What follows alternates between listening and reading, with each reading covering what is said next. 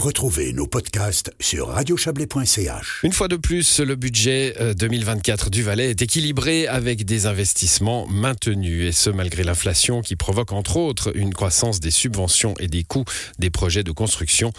Je vous propose d'écouter Julie Gay.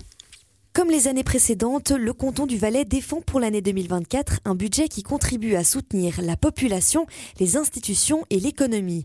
Avec un excédent de revenus de 5,9 millions de francs et un excédent de financement de 800 000 francs, le Conseil d'État a présenté ce matin à Sion un budget équilibré.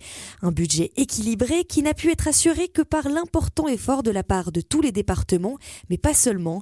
Le gouvernement a dû entre autres renoncer à la création de postes nécessaires ou encore dû solliciter les fonds et les réserves constituées les années précédentes. Des choix établis dans un contexte pas évident, comme en témoigne Roberto Schmidt, chef du département des finances et de l'énergie pour le canton du Valais. Effectivement, le contexte n'est pas évident, c'est surtout l'inflation qui pèse beaucoup sur les, finances publiques. Euh, on a d'une part euh, une augmentation des coûts dans tous les domaines, une augmentation des charges, euh, salaires et autres, et puis on doit faire face. Et d'autre part, on a aussi l'argent de la BNS, voilà, qu'on recevait entre 100 et 160 millions ces dernières années, euh, que probablement on n'aura pas aussi l'année prochaine. Alors c'est ça qui pèse beaucoup sur les finances ça reste un budget équilibré, mais ça se, se fait pas tout seul. Hein. Chaque département a dû mettre un peu la main à la pâte. Des efforts ont dû être faits dans ce sens pour, pour arriver à ce projet. Tout à fait. On est parti euh, après les annonces des besoins par les départements à peu près euh, avec un déficit de 380 millions. il faut les trouver des solutions. Alors chaque département a dû faire des efforts. On a aussi reporté certains dossiers, on a reporté certains projets, on a même peut-être abandonné dans le département certains projets. Et puis finalement, pour le reste qui nous manquait, on a quand même, on va quand même solliciter euh, aussi à nos fonds parce qu'on a accumulé des fonds pour presque un milliard ces dernières années. Alors on se donne le droit droit maintenant aussi de, prendre 160 millions dans le budget 24 de ces fonds. Quelles sont vos principales euh, priorités budgétaires lors de cette année 2024 pour le Valais? Vous voulez mettre l'accent sur quoi? Malgré les difficultés de financement il faut quand même euh, euh, ouais, euh, faire trois projets, disons, trois qui sont très importants. Euh, par exemple, la révision fiscale pour les personnes physiques, on a toujours annoncé qu'on va quand même faire. Après, on veut améliorer les conditions de travail pour le personnel enseignant et aussi pour le personnel soignant, parce que là, on a comme aussi, on a vu des, des pénuries personnelles, voilà qu'on a, et puis là, on veut un peu améliorer les conditions.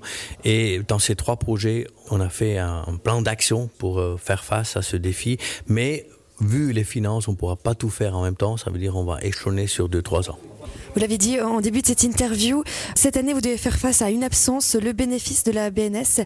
Contrairement à d'autres cantons qui eux ont intégré cela dans leur projet de, budget, vous c'est pas quelque chose que vous avez fait, vous, voulez jouer la sécurité? On voulait être prudent parce que pour cette année 2023, on a aussi mis dans le budget euh, les 107 millions, mais on sait maintenant qu'on va pas les recevoir. C'est pour ça on était plus prudent pour l'année prochaine et puis l'année on met zéro, mais on se donne le droit de compenser ce manque euh, de financement qui vient de la BNS par un prélèvement du fonds de fluctuation des recettes. Et on parlait euh, ce matin de 2024, mais il y a encore la suite. Et la suite, les perspectives qui se profilent à l'horizon 2025-2027, elles sont encore plus incertaines pour les finances cantonales Je pense qu'à moyen terme, les, les, moyens disponibles vont baisser. On a d'une part des réformes fédérales sur tous les domaines qui vont peser sur les finances cantonales également. On a non nos propres réformes qui coûtent l'argent, c'est clair, comme j'ai annoncé, révision fiscale pour le personnel enseignant et de soins. Et d'autre part, euh, l'inflation n'est pas terminée. On sent toujours que les prix sont très élevés, le renchérissement qui demande, euh, les prix d'énergie montent. Ça veut dire qu'on doit aussi soutenir euh, la population par des subventions qui se montent quand même à 1,7 milliard en totalité. On doit soutenir aussi les institutions parétatiques et sociales et autres. Et tout ça, ça peut sur les finances cantonales. Ça veut dire on doit encore une fois l'année prochaine et les années à venir chercher des, mesures d'économie, des mesures structurelles, peut-être même euh, reporter certains projets, ralentir certains investissements et d'autres solutions qu'on va trouver. Reste qu'à court terme pour l'année 2024, le budget du canton est sous contrôle avec des charges totales qui s'élèvent à 4,48 milliards de francs. Elles sont donc intégralement couvertes par les revenus attendus de 4,49 milliards de francs. Les investissements bruts restent élevés à 643 millions contre 686 au budget record de l'année 2023. C'était un sujet de Julie Guet.